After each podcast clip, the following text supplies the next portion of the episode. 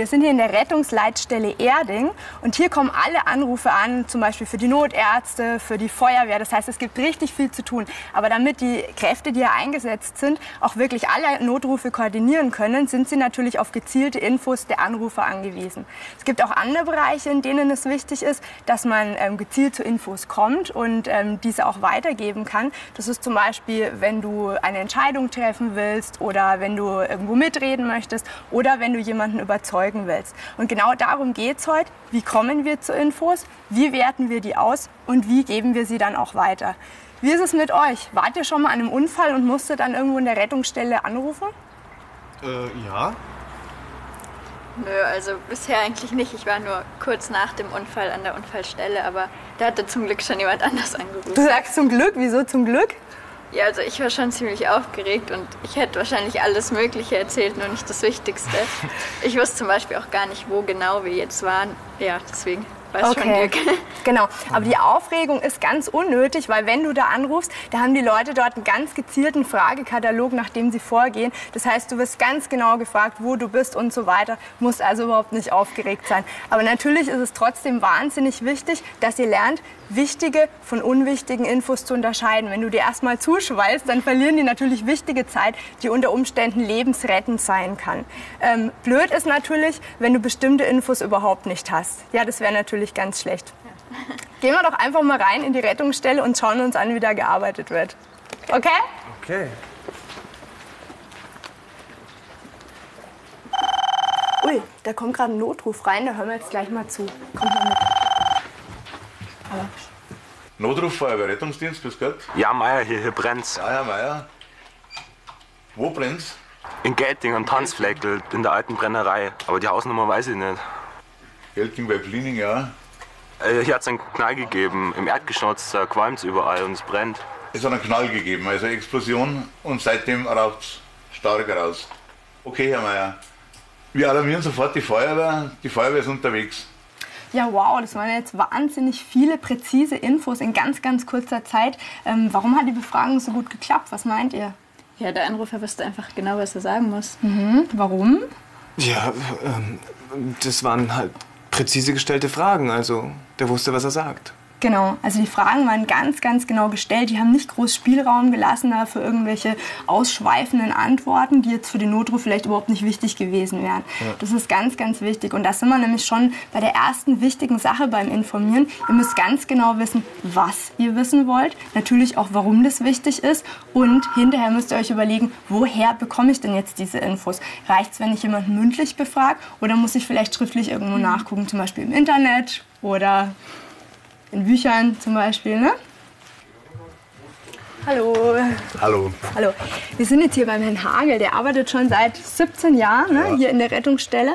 Ähm, was machen Sie denn jetzt, wenn mal nicht so ein bilderbuchmäßiger Anruf hier eingeht, sondern wenn vielleicht der Anrufer bestimmte Infos nicht hat oder wenn der einfach auch Ihre Fragen nicht so richtig reagieren kann?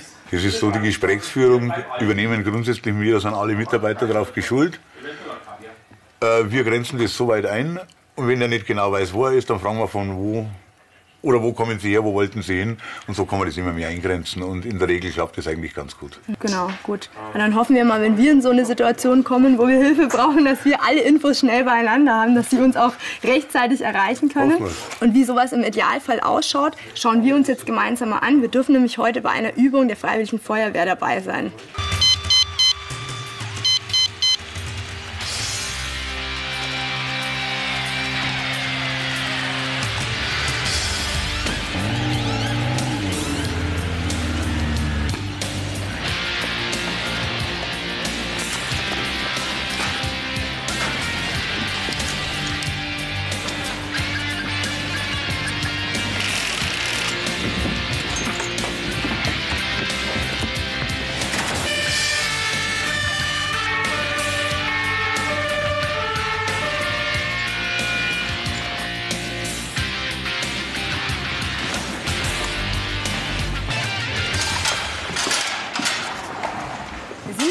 Direkt am Übungsort und es geht hier schon richtig zur Sache. Deswegen müssen sich natürlich die Einsatzkräfte gut koordinieren. Das heißt, der eine Feuerwehrmann muss immer wissen, was der andere gerade tut und wo vielleicht eine Gefahr lauern könnte. Und da haben die natürlich nicht Zeit, große Kaffeekränzchen zu machen, sondern die müssen wirklich gezielt ähm, Infos austauschen, meistens dann eben per Funk. Und ihr sollt jetzt bitte einfach mal versuchen rauszufinden, was hier gerade passiert ist. Und da ihr das ja nicht hinterher schriftlich nachlesen könnt, macht euch einfach mal ein paar Notizen. Schauen wir einfach mal hin, ja? Können wir schon mal nehmen? Florentine Gelting, Anrufstrop vom Gruppenführer kommt. Wir sind jetzt hier im Brandraum mit zwei Kanister Bioethanol. Wie ist das weitere Vorgehen kommen? Ja, bei Ethanol handelt es sich es um einen leicht entzündlichen Stoff. Ähm, den müssen Sie kühlen und von der Gefahrenquelle, Brandquelle fernhalten kommen. Verstanden. Wir ziehen uns zurück und kühlen aus der Deckung kommen. Verstanden, Ende. Okay, kurz und bündig. Ist gut. Hier wird es nämlich langsam auch schon feucht. Ähm, habt ihr alles mitgekriegt? Ja. Gut, dann habe ich jetzt zwei Fragen an euch. Nämlich erstens, wo hat es denn gebrannt? Und zweitens, was hat man am Brandort gefunden? Also hier hat es auf jeden Fall mal im Erdgeschoss gebrannt äh, von der Fabrik hier und, und ähm, es wurde ein leicht entzündlicher Stoff in der Nähe gefunden von dem Brand. Genau, und dieser Stoff nennt sich Bioethanol. Genau. Gut, sehr schön. Also ihr habt gesehen, auch mit wenigen Infos kann man schon einen ganz guten Überblick über einen Sachverhalt kriegen. Ne? Ja. Hat ganz gut geklappt in dem Fall. Wenn es so wenige und kurze Infos sind, dann ist es ja auch leicht. Ich habe bloß ein Problem, wenn wenn die Leute reden und reden und reden. Ich bin da nicht so schnell mit dem Mitschreiben. Das, Ja. Das ist ganz normal. Ihr müsst auch wirklich einfach trennen, was ist denn wichtig, also was ist es wert, aufgeschrieben zu werden. Und dann natürlich nicht schön mitkritzeln, ja, in aller Sauberkeit, sondern wirklich Stichpunkte, weil ansonsten reden die weiter und ihr seid gerade noch beim Schreiben und kriegt die Hälfte einfach nicht mit. Was auch hilft, sind Kürze, ja, Abkürzungen, zum Beispiel gängige Abkürzungen wie Plus für irgendwas Gutes, Positives oder Minus für was Negatives. Ihr könnt natürlich auch eure eigenen Kürzel verwenden, ja, wenn ihr sie natürlich hinterher noch lesen könnt. Das ist Ja, also Ja. bei Abkürzungen habe ich jetzt immer das Problem, dass ich die nach einem Tag dann die Hälfte schon wieder vergessen habe, was das überhaupt heißt. Ja, das heißt, du musst dich gleich hinsetzen und nicht erst Tage später, sondern versuch wirklich, wenn du die Sachen noch im Kopf hast, die Sachen niederzuschreiben. Weil ansonsten fehlt dir die Hälfte, du weißt die Kürzel vielleicht nicht mehr, die Zusammenhänge sind dir nicht mehr ganz klar. Und ansonsten natürlich üben, üben, üben. Aber es klappt schon mit der Zeit. Da stehe ich. Mein Gott, Das ist aber gefunden. Okay, also schauen wir mal, was es mit dem Bioethanol auf sich hat. ja, ja. Also da stehen schon mal viele Nummern, die mir irgendwie gar nichts sagen. Tja. Mhm. Und wo fangen wir jetzt da an? Vielleicht schauen wir einfach mal im Handbuch nach. Ja, hervorragende Idee, Oh. bitteschön. Okay. Hm. Bioethanol. Leicht entzündbarer flüssiger Stoff. Flammpunkt unter 23 Grad. Verdammt, unter 23 Grad. Das geht doch. Was so, wieso, wozu braucht man denn das überhaupt? Wozu, warum steht das überhaupt rum? Ich meine, unter 23 Grad, das hat's mal locker hier, 23 Grad. Überlegt euch das mal. Krass. Okay, also vielleicht ist es am besten, ihr überlegt euch jetzt einfach mal zwei bis drei Fragen. Nicht zu viele, weil es ist ja ein ziemlich komplexes, schwieriges Thema, auf die ihr euch festlegt und ihr dann versucht rauszufinden. Ja, dann würde ich als allererstes mal wissen wollen, wofür Bioethanol überhaupt gut ist. Und mich würde interessieren, was die ganzen Nummern bedeuten. Genau, dann versuchen wir jetzt einfach mal das rauszufinden.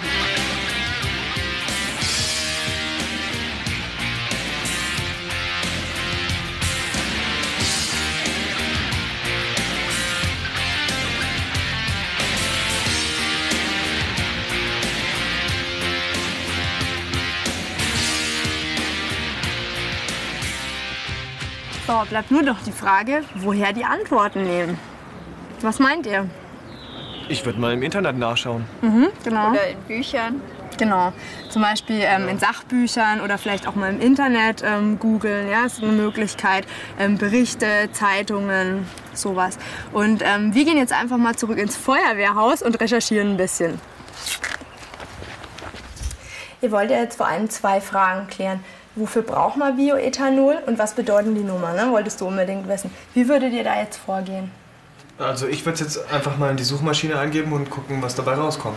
Genau. Ja, und dann lesen und das Wichtigste vielleicht in Stichpunkten rausschreiben. Mhm, genau. Achtet vor allem darauf, ähm, wenn ihr das rausschreibt, dass ihr vielleicht schon Teilüberschriften oder so bildet, dann habt ihr zum Schluss nicht so ein Durcheinander, sondern könnt das Ganze dann auch viel besser erklären.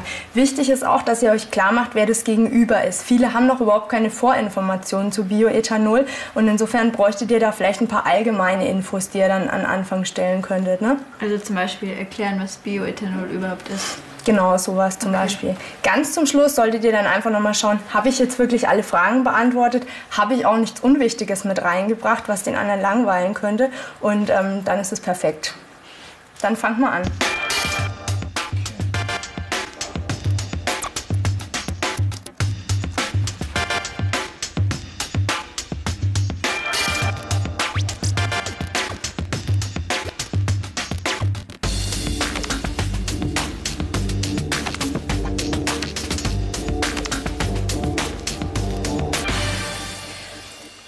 Jetzt eure Informationen weitergeben wollt, ist es natürlich wahnsinnig wichtig, dass ihr versucht, das Ganze logisch aufzubauen, damit euer Gegenüber auch versteht, was ihr ihm eigentlich sagen wollt. Ne? Du hast das jetzt schon mal versucht zu strukturieren. Ähm, was hast du rausgekriegt? Wie würdest du es machen? Also wir wollten als Einleitung, Einleitung erstmal überhaupt äh, was dazu sagen, was Bioethanol überhaupt ist. Und im Hauptteil würden wir dann erst was zur Verwendung von Bioethanol sagen und dann die UN-Nummer und die Kemmler-Zahl erklären. Und als Schluss sagen wir dann, dass man Bioethanol eigentlich schon verwenden sollte, aber halt nur bei richtiger Lagerung. Gut, das macht Sinn, es ist logisch aufeinander aufgebaut, prima. Jetzt müsstet ihr natürlich noch ein was machen. Ihr könnt euch jetzt nicht einfach hinstellen und anfangen zu erzählen, sondern ihr müsst natürlich vorher irgendwie versuchen, das Ganze mal auszuformulieren. Sich vielleicht im Vorfeld schon mal überlegen, welche Sätze könnte ich denn verwenden, dass der Zuhörer euch dann wirklich auch folgen kann. Wichtig ist natürlich auch, dass ihr keine ellenlangen Schachtelsätze verwendet, weil ansonsten äh, schweift euch dann euer Zuhörer ab und denkt an alles Mögliche, aber nicht an das, was ihr ihm gerade erzählen wollt. Ne? Das heißt, übt es jetzt doch einfach mal und wir hören uns das nachher mal an. Okay? Okay. Okay.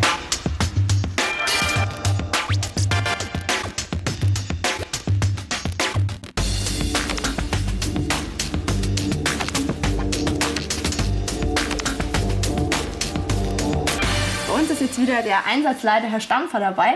Der wird sich jetzt mal anhören, ähm, was ihr so geübt habt. Benny, magst du mal? Äh, ja klar, also ähm, dann fange ich mal an. Was ist denn Bioethanol eigentlich? Also das Wort Bioethanol besteht eigentlich aus zwei Teilen und zwar aus Biogen für aus Leben entstanden und aus Ethanol und Ethanol ist eine leicht entzündliche Flüssigkeit, die zu der Gruppe der Alkohole gehört. Mm, wofür wird Bioethanol verwendet? Also wir verwenden Bioethanol hauptsächlich als Biokraftstoff. Und es wird aber auch verwendet, um ähm, Automotoren anzutreiben oder zu heizen. Und Bioethanol wird ausschließlich aus der Biomasse von Pflanzen und Heu und anderen Pflanzenresten hergestellt. Genau. Dann gibt es noch die UN-Nummer. Und die UN-Nummer ist die Zahl, die den Stoff beschreibt, mit dem wir es zu tun haben. Und sie wird für alle chemischen Verbindungen und Stoffe verwendet mit Gefährd Gefährdungspotenzial. Und ähm, dafür haben wir eine Liste gefunden. Die Genau. würde ich jetzt mal rumgeben. euch An beiden. uns beide rumgeben. Unter der. Nummer 1170 findet Und- man dann Bioethanol. Richtig. Okay. So weiter hinten. Nix. Genau. Gut. Genau. Prima, das klang doch schon mal sehr gut. Also ich konnte dir sehr gut folgen, auch wenn ich von dem Thema noch nicht so viel Ahnung hatte. Du hast es ganz klar, also was heißt du, ihr habt es wahrscheinlich zusammen gemacht, ganz klar strukturiert. Du hast es in deinen eigenen Worten gesagt, deswegen konnte man dir auch so gut folgen. Ja, wenn jemand irgendwie was Kompliziertes ähm, abliest, dann ist das einfach zu schwierig. Ähm, und du hast vor allem frei gesprochen. Also wir konnten dir nicht nur folgen, sondern es war auch noch angenehm, dir zu folgen. Ja? Ähm, richtig war hoffentlich auch alles. Hat alles gepasst. Gut. Wunderbar. Also habt ihr prima gemacht. Ich denke mal, auch ihr werdet in Zukunft keine Schwierigkeiten mehr haben, wenn es darum geht, Infos zu sammeln und sie an andere weiterzugeben.